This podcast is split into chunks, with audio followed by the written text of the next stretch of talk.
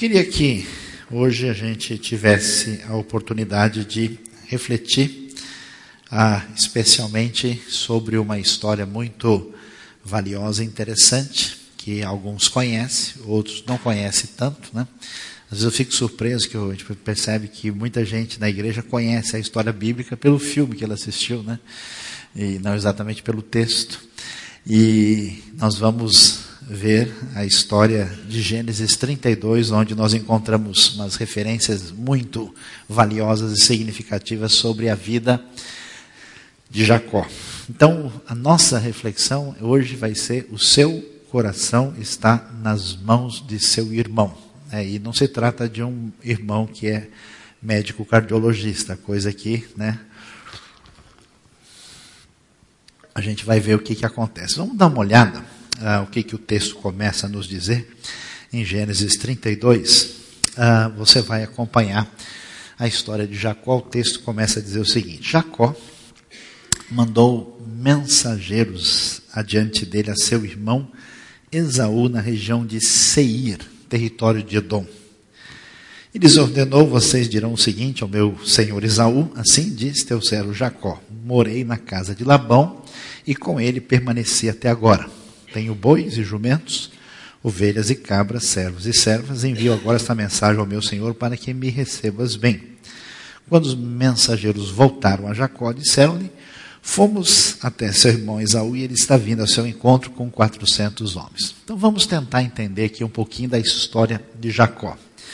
O bom de ler a história de Jacó é você descobrir que esse patriarca tão importante, o terceiro patriarca aí da história bíblica, e a pessoa ah, que aparece como a segunda pessoa de importância na história que vai de Gênesis de 12 a 50, Apesar de termos três patriarcas, o livro de Gênesis não dá atenção para os três. Isaac é apenas um elemento de transição no texto. O foco está em Abraão, depois em Jacó e depois em José. Você vai ver Gênesis de 37 a 50, o foco é José. E nós temos aí uma grande quantidade de texto, entre 25 e 36, o foco principal é Jacó.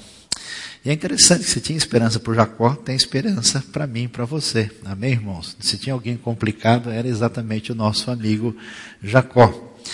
E é interessante como o texto bíblico dá esse enfoque bastante, né? É, dá essa sublinhada na pessoa de Jacó em função das circunstâncias dele. Mas vamos, tentar, vamos lembrar um pouquinho o que, que acontece na história de Jacó. Jacó criado numa família com problemas. Né? A gente vai ver que a família dele não era exatamente, hoje se ele tivesse aqui, a gente diria que era uma família disfuncional, né? porque é, um era o filhinho do papai e outra era o filhinho da mamãe. Jacó protegido por Rebeca, tudo devidamente garantido, filhinho da mamãe. Já o Esaú preferido do seu pai, e a coisa é, adquire um perfil tão assim interessante que Uh, o Esaú, sendo alguém que desprezava a importância da primogenitura, o direito de filho mais velho, o significado espiritual disso, a herança espiritual do seu pai, não se importou, trocou isso por um prato de comida. E Jacó vai, quando chega na hora que o pai vai uh, falecer, ele vai passar oficialmente a bênção para o filho, a gente vê o que acontece, né? A Rebeca entra em cena, a mãe protetora, não vai lá e você, né, veste a roupa do seu irmão, teu pai não está enxergando mais nada mesmo, você garante a bênção para você. Não, mas o pai vai descobrir, aí o negócio vai ficar complicado para mim. Não, se, se acontecer alguma maldição, caia ela sobre mim. Isso é que é mãe de verdade, né? Não sei se alguém foi abençoado aí nesta noite mas ele puxa toda a responsabilidade, ela puxa toda a responsabilidade para si, e Jacó vai naquela de com receio, né, recebe a bênção e a coisa tem um desdobramento tal que Jacó foge de casa para não morrer na mão do próprio irmão. Né? Se Jacó chegasse aqui na IBNU e falava, não, tem uma outra igreja aqui perto, você pode frequentar lá, Deus abençoe a sua vida. A gente não ia querer uma pessoa tão complicada para fazer parte do nosso contexto. E ele vai, e nesse momento, ainda como um adolescente crescido, um jovenzinho, ele tem a primeira grande crise da sua vida, a sua situação de total instabilidade, e nessa hora Deus age no contexto da vida de Jacó. Ele aparece lá em Betel, o famoso sonho da escada dos anjos que descem e sobem. Deus diz: Eu sou o Deus de Abraão, né, o Deus de Isaac, o Deus do seu avô, do seu pai. Eu vou manter a minha aliança. Deus abençoa a vida dele. E aí o tempo passa e o Jacó vai crescendo e aprendendo aos trancos e barrancos na vida. Ele vai lá para a casa do titio Labão, e como a gente gosta de dizer no Rota 66, se Jacó era o rei da enganação, titio Labão fazia pós-graduação. A coisa era realmente complicada. Titio Labão deu né, um nó no nosso amigo Jacó, e ele casou-se com Leia, depois casou-se, só para casar com quem ele queria, demorou só 14 anos. Né? Casou com Raquel, veio toda a confusão, toda a dificuldade, sai da casa do sogro de uma maneira muito difícil, né? Tá vendo como a vida das pessoas normais é desse jeito, né? E quer dizer, há controvérsias. Ele ele vai embora ah, nessa situação e finalmente Jacó está tranquilo. Acabou toda a confusão. Ele teve doze filhos, teve uma filha, prosperou, se tornou lá um rei do gado da, na, na, na região. Né? É, é alguém nessa sociedade nômade bem desenvolvido, alguém que representa uma classe elevada, ele está bom de repente, quando tudo parece estar tá no seu devido lugar, Jacó recebe a notícia de que o seu irmão Isaú está vindo aí, ele vem com 400 homens. Jacó fica numa situação tão difícil e complicada, depois de tudo que acontece, a Bíblia vai nos dizer, versículo 7, que Jacó encheu-se de medo e foi tomado de angústia. Você já parou para pensar no que está envolvido aqui, né?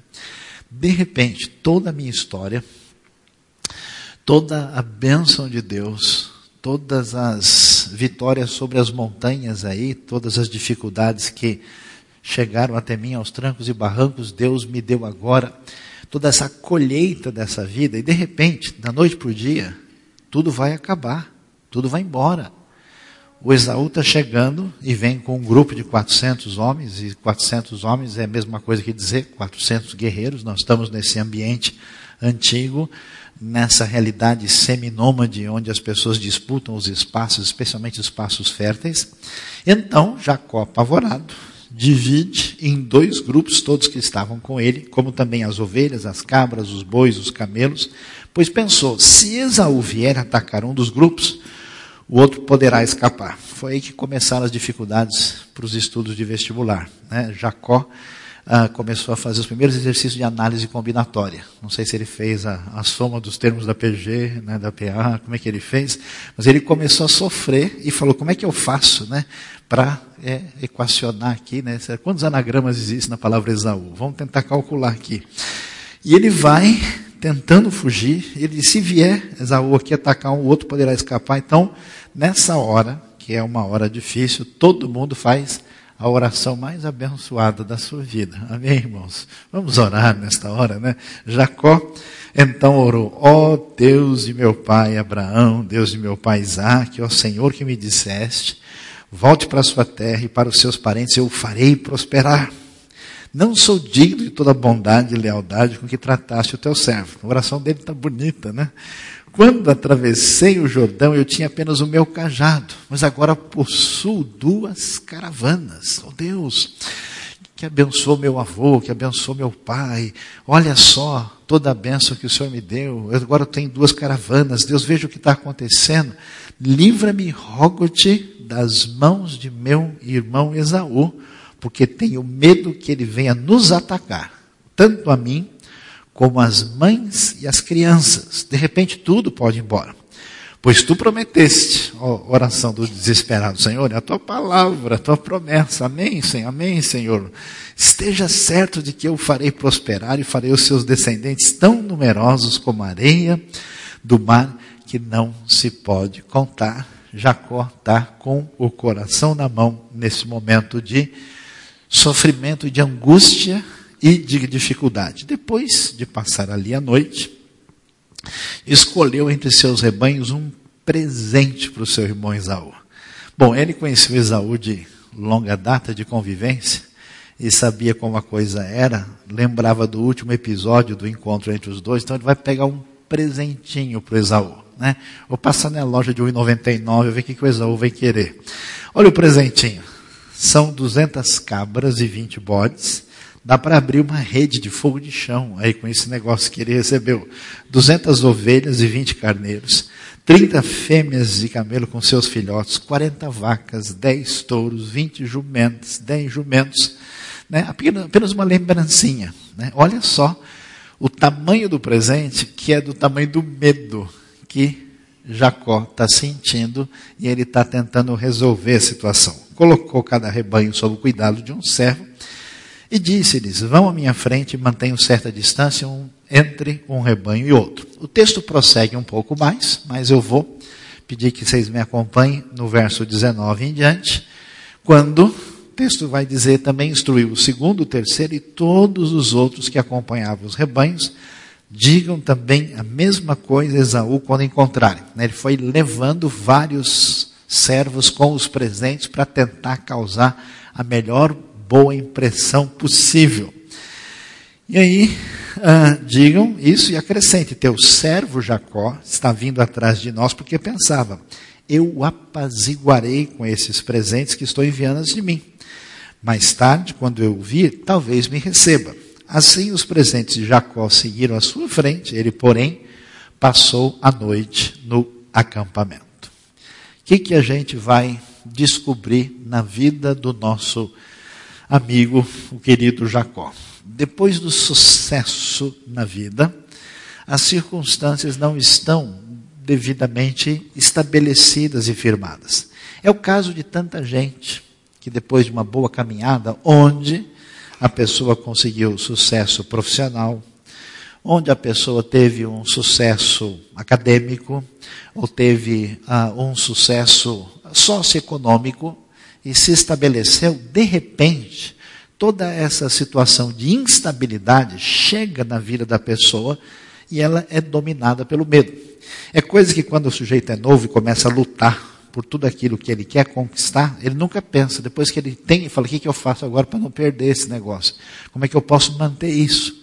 E aí nós temos várias coisas que interferem na nossa estabilidade, que no fundo é uma pseudo-estabilidade. Né? A gente tem a nossa condição de fragilidade de saúde, nós temos as circunstâncias que atropelam a vida de todo mundo. Né? Esses dias estava ouvindo uma entrevista de alguém que, alguns anos atrás, comprou muitas ações da Petrobras e agora não sabe o que fazer com 80% de desvalorização daquilo que parecia ser algo extremamente promissor, especialmente quando a gente ouviu falar das descobertas do pré-sal. Então, as circunstâncias são absolutamente imprevisíveis, ninguém tem domínio sobre nada na verdade. E agora, Jacó, depois de toda a trajetória da vida, depois do sucesso, está diante da ameaça. E o que acontece? E se agora o Esaú aparece aí? O que, que vai ser da minha família? O que, que vai ser dos filhos? O que, que vai ser de tudo isso? Então, diante dessa circunstância de enfrentar o medo decorrente dessa instabilidade acentuada, diante da ameaça que bate a porta da vida de tanta gente de maneira inesperada, Jacó vai fazer, apesar da oração bonita, né? Apesar de fazer tudo aquilo, Deus, ó, o senhor lembra aí, ó, tamo junto, hein? Valeu, ó lá, hein? Ó lá, não esquece, lembra lá daquelas coisas, aquelas promessas bonitas. Tamo juntos, mas ele vai tentar fazer a coisa funcionar pela solução humana. Vamos ver como é que eu resolvo isso aí. Eu vou tentar os meus exercícios de análise combinatória, botando um pessoal aqui, outro lá, dois grupos defendendo aqui. Vamos jogar xadrez com Esaú. E para resolver essa situação, eu vou tentar amenizar, apaziguar o máximo possível, e ele toma essa atitude diante dessa circunstância. Aí a história continua. Naquela noite, Jacó levantou-se, tomou suas duas mulheres, nós temos aqui Leia e Raquel, suas duas servas e seus onze filhos para atravessar o lugar de passagem do Jaboque. Não tinha nascido ainda o Benjamim aqui. Depois de havê-los feito atravessar o ribeiro, fez passar também tudo o que possuía. O Jaboque é um rio que, quando acontece a seca maior, ele diminui a ponto de se tornar né, uh, quase inexistente, é o que se chama em árabe de wadi, né, é, é, é, que em português, na versão antiga, se traduziu por val, que significa esse rio temporário em função da mudança do clima, quando é época de cheia, que é época de inverno, e quando é época do verão, onde a mudança é muito acentuada. E aí ele faz todo mundo atravessar, e depois de havê-los feito atravessar o ribeiro, fez passar tudo que possuía e Jacó ficou sozinho. Você pode imaginar a cena, né? Tá aqui, não, não, vamos aí você, tal, tal, tudo sob controle. Aquele chefe assim da situação que está tudo dominado, tudo no lugar, vai, vai, e ele fica sozinho por último para ter a situação sob controle, para saber se de fato todo mundo passou, está tranquilo, até porque Esaú vem do sul. Esaú vivia nos montes de Seir, na região que é chamada de Edom, onde fica Petra, no sul da Jordânia, aí na região não muito distante ah, do Mar Vermelho, e o Val do Jaboque, vocês vão já ver no mapa, é um pouquinho para cima, então atravessa, o pessoal vai estar tá, aparentemente mais seguro, e Jacó fica sozinho, naquela tentativa de manter a segurança e o controle. De repente, acontece um negócio absolutamente inusitado. A história diz que veio um homem que se pôs a lutar com ele até o amanhecer. Que coisa estranha, que homem é esse? Pense na cabeça do Jacó, o que, que ele deve ter imaginado uh, com esse homem que chega e começa a lutar com ele. Eles não tinham combinado lá um exercício de taekwondo. Não era uma coisa desse tipo. Seguramente, na minha maneira de interpretar, mesmo que o texto não afirme isso de modo explícito, Jacó imagina que é um guerreiro de Esaú. Eram 400, já está chegando um. Chegou um aqui, o homem veio, ele encarou e os dois iniciaram aí o UFC interjaboquial. A coisa começou ali, até alguns né, que praticam artes marciais dizem que é aí que começou né, o, o, o jiu-jitsu eh, bíblico, né? Foi a primeira chave de perna da história, né? Jacó lutando com o anjo. Então você imagina a situação, né? O homem começa a lutar com ele, e nessa luta, Jacó vai ter a manifestação de tudo aquilo que representa o seu controle, o seu domínio da situação. Isso aqui parece ser um guerreiro que está me enfrentando. Ele vai lutar porque ele tem a família segura por ele, está tudo debaixo do devido controle. Ele monitora a situação diante de Esaú, né, dividiu o pessoal, mandou presente na frente, articula direitinho. E essa luta vai acontecendo e o negócio vai ficando meio estranho. E aliás, é muito estranho quando lê o texto assim, quando lê, você vai ver umas coisas que não parecem ser meio diferentes. Quando o homem viu que não poderia dominá-lo, né, Jacó parecia estar bem preparado para uma circunstância dessa, como bom líder das suas caravanas lá na região, ele tocou na articulação da coxa de Jacó de forma que ele deslocou a coxa enquanto eles lutavam. Então Jacó está vencendo a batalha, vencendo a luta de corpo a corpo. O homem atinge a sua coxa e então ele é machucado. E aí acontece um negócio absolutamente inesperado. O homem disse: Deixe-me ir, pois o dia já desponta. Você lê o texto rápido, mas é uma luta a noite toda. Um negócio muito incrível isso aqui. Deixa embora, o dia já está amanhecendo.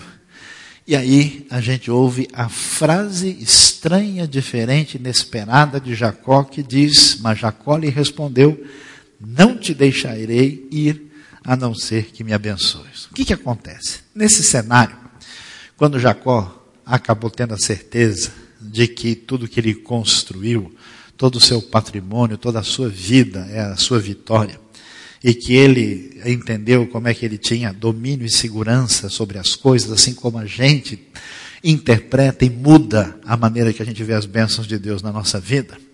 E ele articulou tudo para poder se defender e sabia como é que ele ia controlar a situação que causa toda a nossa ansiedade e neurose na nossa vida.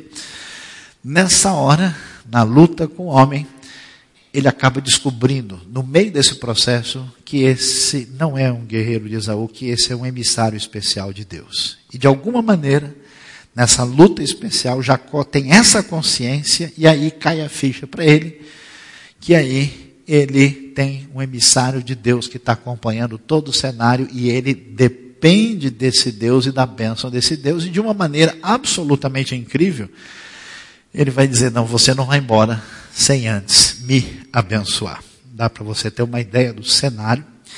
Ali você vê o Rio Jordão no meio do mapa, né, dividindo o que é hoje aí do seu lado uh, esquerdo Israel, do lado direito Jordânia, e aquele riacho, aquele rio pequeno que está circundado Jaboque, você tem fotos do lado de como é a região no tempo em que está cheio, no tempo em que ah, tem água na época de chuvas. E aí a gente pode ter uma ideia. Lá embaixo, né, nós temos a região de Esaú. Esaú vem subindo e vai ter o encontro nessa região. O que, que acontece no auge da crise de Jacó? No auge da sua instabilidade. Quando tudo que parecia construído, edificado, parece que vai desaparecer e vai sumir.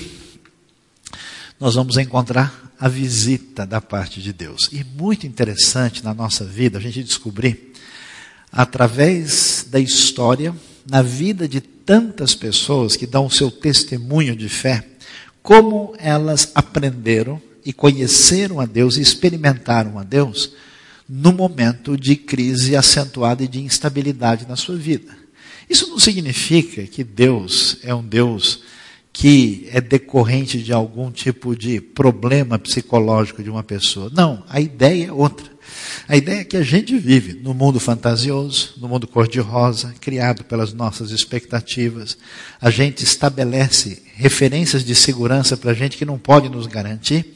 E quando Deus permite que elas sejam vaciladas, que elas caiam, a gente cai na realidade e enxerga as coisas do jeito que elas são. Né? Nós vivemos num mundo de castelos de areia que de vez em quando vão sendo destruídos e a gente acaba caindo na realidade. Então, na crise de Jacó, Deus vem visitá-lo através dessa luta especial. E é interessante, porque este é o momento chave, o momento adequado. Todo mundo sabe que tem hora para tudo na vida. Quem não percebe isso se dá mal. Aliás, quem trabalha com negócios, quem trabalha com vendas, sabe que você precisa falar com o cliente na hora certa. Você bateu na loja lá, escutou o cara berrando, gritando, não, passei só para tomar um cafezinho, só para dizer bom dia, ver se o senhor está bem. Né? Deixa a conversa para outro dia. Né? A gente vê que hoje o negócio não está legal. Então, essa sensibilidade é fundamental quando a gente descobre que tem hora para tudo. É interessante no momento exato, no momento chave, essencial dessa transição necessária na vida de Jacó, é que Deus visita e Deus tantas vezes faz isso na nossa vida.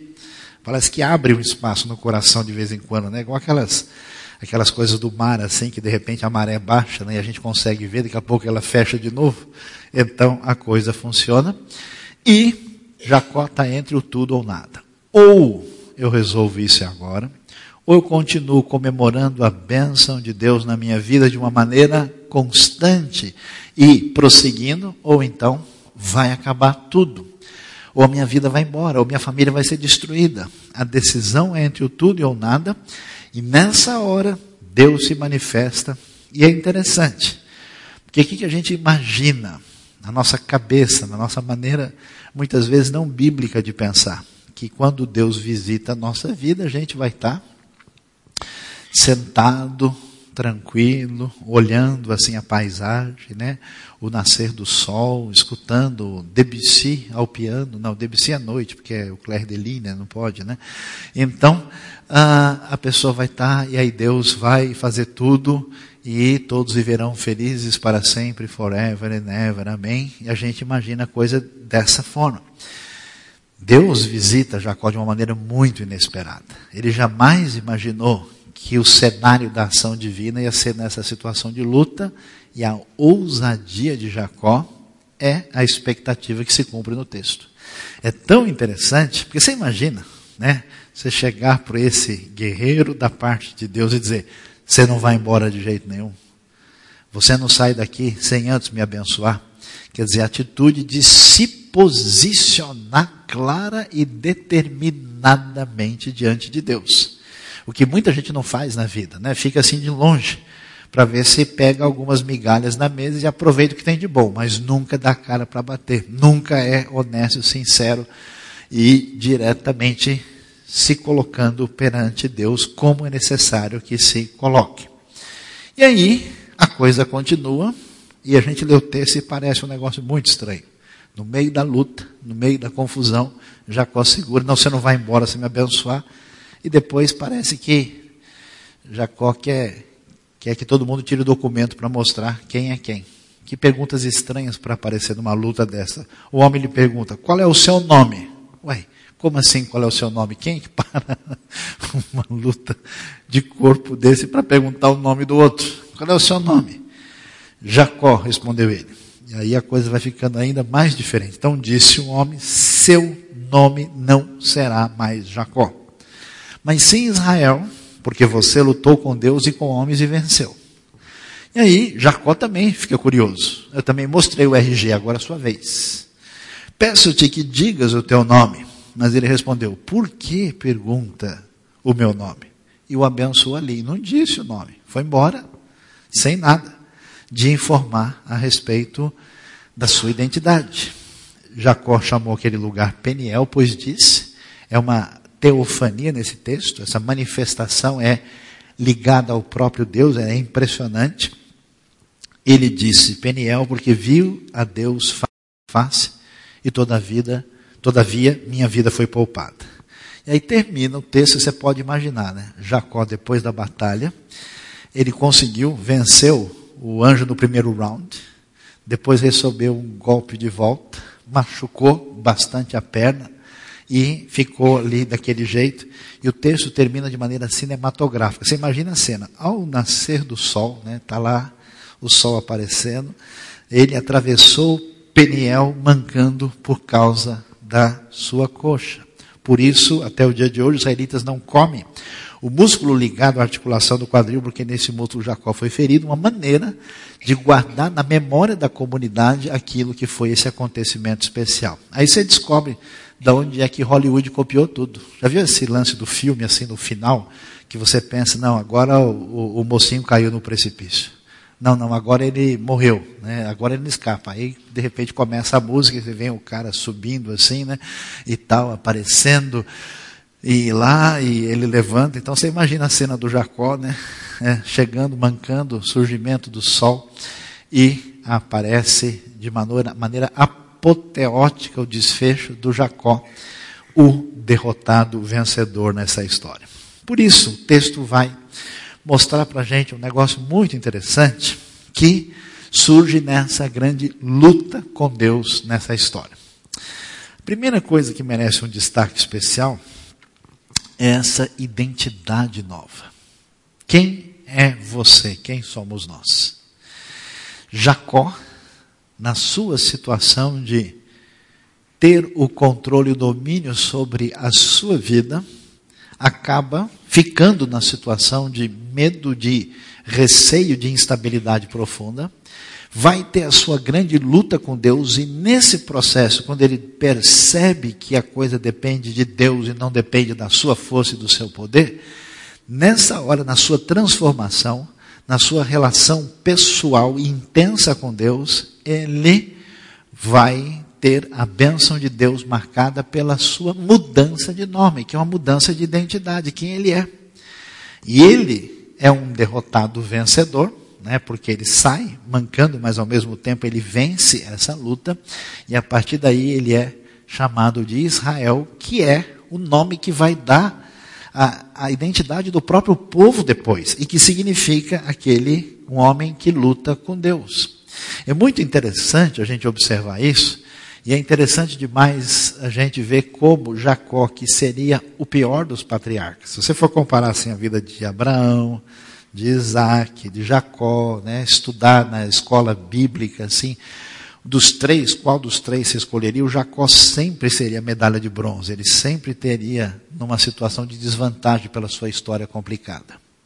E exatamente esse Jacó é que vai ser a grande bênção de Deus por causa da sua família que vai dar origem às tribos, e é esse Jacó que vai mudar de nome, e o nome que vai ser o nome do povo vai marcar essa relação de dependência de Deus. O povo sempre lutou, sempre fez achando que tinha domínio e poder, e a Bíblia vai mostrando como que o povo tem sido mantido, povo de Israel, inclusive até hoje, por causa da ação divina. Essa identidade da entidade nova aparece ali.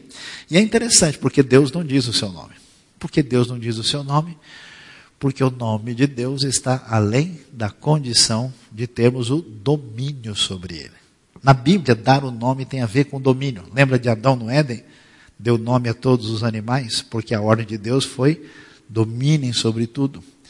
Esse domínio que muitas pessoas querem ter sobre Deus, qual é o seu nome?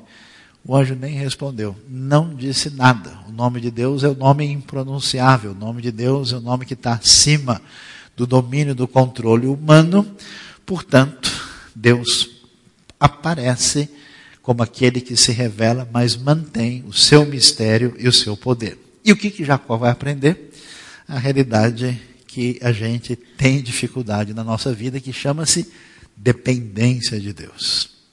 Jacó, você está apavorado? Vai ser o fim de tudo. Você acha que tudo realmente acabou? Você acha de fato que o Deus que agiu lá ah, na vida do Abraão, do Isaac, vai depender dos seus presentinhos para segurar o Esaú, que vai tudo se definir dessa maneira. Ou seja, Jacó vai entender, vai aprender, e nós vemos uma coisa muito interessante, que ele é o vitorioso derrotado. Ele, a sua vitória está na sua nova consciência da realidade, mesmo que ele tenha recebido o golpe e saia dessa luta mancando. É importante a gente observar o perfil que envolve a crise que atinge a nossa vida. Porque quando a gente pensa né, até em espiritualidade, o que, que as pessoas imaginam? Espiritualidade é aquela coisa que a gente tem, de fato, quando a gente não tem ninguém por perto. Né? Não tem essa espiritualidade mística, metafísica, zen, né? que a pessoa fica meditando, orando, separado na montanha, no deserto, não sei aonde. E isso é muito enfatizado e quase sempre as pessoas imaginam que essa espiritualidade distancia a gente das outras. Tem gente que faz ao contrário. Tem gente que gosta dessa espiritualidade barulhenta, essa espiritualidade aí do, do show, né, do, do, do teatro, do estádio antigo, onde essas grandes cerimônias apoteóticas com aquele grande, grande instrumental à nossa disposição, parece fazer parte de uma cerimônia que nos inclui numa experiência do todo, de uma maneira bastante adrenalínica, que faz parte muito do nosso mundo contemporâneo. E tem gente que acha que espiritualidade é uma postura de atitude social perante a vida, destituído de relação com a comunidade, com Deus. Na Bíblia, essas coisas não são assim, elas são integradas. E é tão interessante isso que a gente imagina que a relação com Deus na nossa vida se dá apenas numa dimensão pessoal, individual e, entre aspas, espiritual. O que, que o texto vai mostrar para a gente? Que o problema de Jacó não é que ele não lia a Bíblia de noite, não é que ele orava menos, não é que ele aprendeu só duas palavrinhas só, eu aprendi de cor, esqueceu uma. Não é que ele tinha uma fragilidade no nível individual, a dimensão da crise que acompanha a sua vida e vai atrapalhar a sua vida no seu desenvolvimento como alguém bem-sucedido e abençoado com Deus, tem a sua origem na relação fraternal.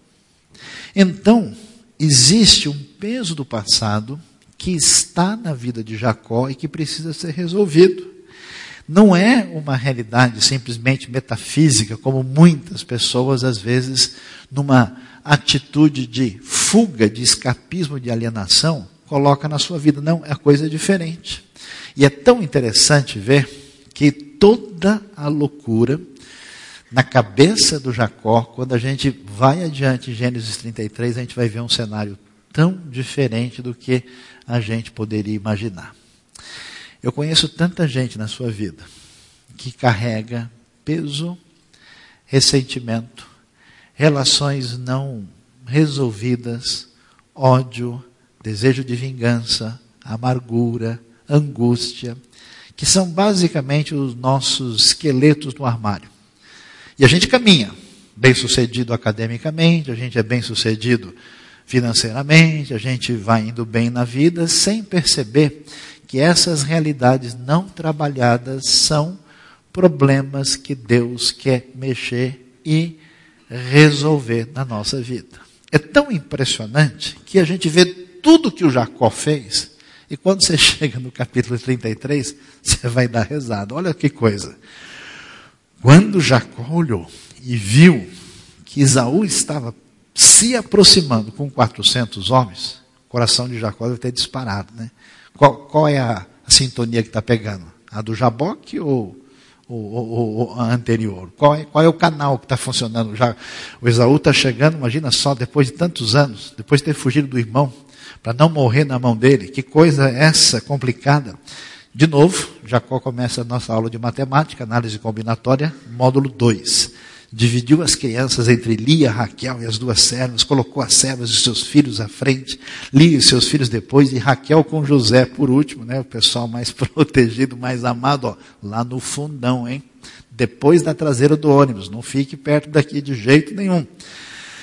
Ele mesmo passou à frente, porque você viu no Jaboque, foi interessante, ele passou todo mundo e ficou por último. Pronto, está tudo certo, agora vamos lá. E chegou o mensageiro da parte de Deus. Agora ele deixou todo mundo protegido e se colocou lá na frente. Ao aproximar-se do seu irmão, curvou-se até o chão sete vezes. Eu fico, eu queria ser uma fumacinha para ver o olhar do Jacó cada vez que ele inclinava no chão. Uma, para ver, né? Medo, ele deve ter inclinado assim, dado uma olhadinha para cima, assim, você não vê uma espada depois dessa do oi, né? Inclina olhando para cima, né? Que se passou nesses momentos? Já viu o momento que parece uma eternidade, né? Quando você está esperando uma resposta decisiva sobre uma situação, qualquer 20 segundos viram 50 anos. É interessante, ele faz isso. Olha só, o, te, o texto ele ele nem se importa com a nossa expectativa. É legal ler a Bíblia, tem cada surpresa assim, tem cada, cada virada da esquina assim, você vê uma paisagem nova. Mas Esaú correu ao encontro de Jacó, abraçou-se ao seu pescoço e o beijou. E eles choraram. Que coisa impressionante. Jacó, você é doido, Jacó. Deixa de ser maluco. Esaú, Esaú não está nem aí mais para o que aconteceu no passado. Esaú, homem maluco de guerra, deve ter matado uns 15, já deve ter vingado nos outros. O negócio já acabou aí, já foi. Esaú não está nem sabendo de nada, né? Esaú sai correndo, abraça o irmão, agarra, e a maneira semítica, né, judaica de fazer essas coisas é muito assim acentuada, não é nada inglesa, nada comedida, né? Então ele se lança no pescoço, abraça, beija e eles choraram, aquele show, né, de manifestação do coração. E aí Esaú ergueu o olhar e viu as mulheres e as crianças. Jacó tinha certeza, quando encontrar Esaú, ele vai matar todo mundo. Vai ser o fim. Eu não sei o que vai ser na minha vida. Tudo que eu construí até agora vai acabar. Apavorado, paranoicamente direcionado. Ele vai, pergunta: Quem são esses? Jacó respondeu: São os filhos que Deus concedeu ao teu servo. E você fica como sobremesa para ler de noite a continuação do capítulo 33. É, é um show de maravilhas que vai acontecer no encontro entre os dois, entre os dois. Alguém já disse com razão que o ressentimento é como alguém tomar um copo de veneno com a intenção que ele mate uma outra pessoa. Há várias situações na nossa vida que a gente não para para pensar, que a gente meio que joga a terra por cima, de pessoas que de fato nos prejudicaram, nos machucaram, nos oprimiram, nos tratar de maneira indevida. Alguns mantêm raiva mesmo, ódio, e acham que dá para continuar desse jeito. Outros mantêm um ressentimento, outros não conseguem nem orar pela pessoa. Outros procuram, até se possível, fazer alguma coisa. Ah, deixa a pessoa chegar aqui e vai ver quando chegar a vez dele, né? Orando para que Deus faça a sua obra na vida da pessoa, né? Senhor, promova-o para a glória, leve-o para junto de ti. Muitas vezes a gente, de fato, tem situações que a gente acha que porque a gente veio ouvir mensagem, que porque a gente estudou um pouco da Bíblia, que porque a gente está bem sucedido numa área ou outra, que a gente pode caminhar de maneira adequada. É muito claro no Novo Testamento que aquele que ama, que não ama o seu irmão, que viu, não pode amar a Deus que não viu. Essa espiritualidade, sem essa relação de comunhão, não é possível no Novo Testamento. E qual é o problema do mundo? É só esse. O problema do nosso mundo é esse. O problema que nós temos hoje é ressentimentos históricos guardados em diversos lugares do mundo, quando alguém espera de geração em geração para dar o troco naqueles que nos prejudicaram, que me prejudicou, que atingiu a minha vida, o meu povo, a minha etnia, a minha a nação, assim por diante. A grande dificuldade, por isso que Jesus vai trazer a sua grande atitude revolucionária, é que o problema não são instituições, o problema não são entidades abstratas, o problema é o coração da pessoa. Vocês já pararam para ver quanta coisa triste existe na história da cristandade? E tudo se define a partir desse acomodar do nosso Esaú no nosso coração e cria-se todo um universo de fantasia na nossa cabeça e a gente vive motivado por uma ansiedade perversa alimentada por uma neurose de ruptura fraternal que destrói a nossa vida. Mas graças a Deus, a vitória final é uma vitória dada por Deus. Jacó sai vitorioso. Jacó vence os seus fantasmas.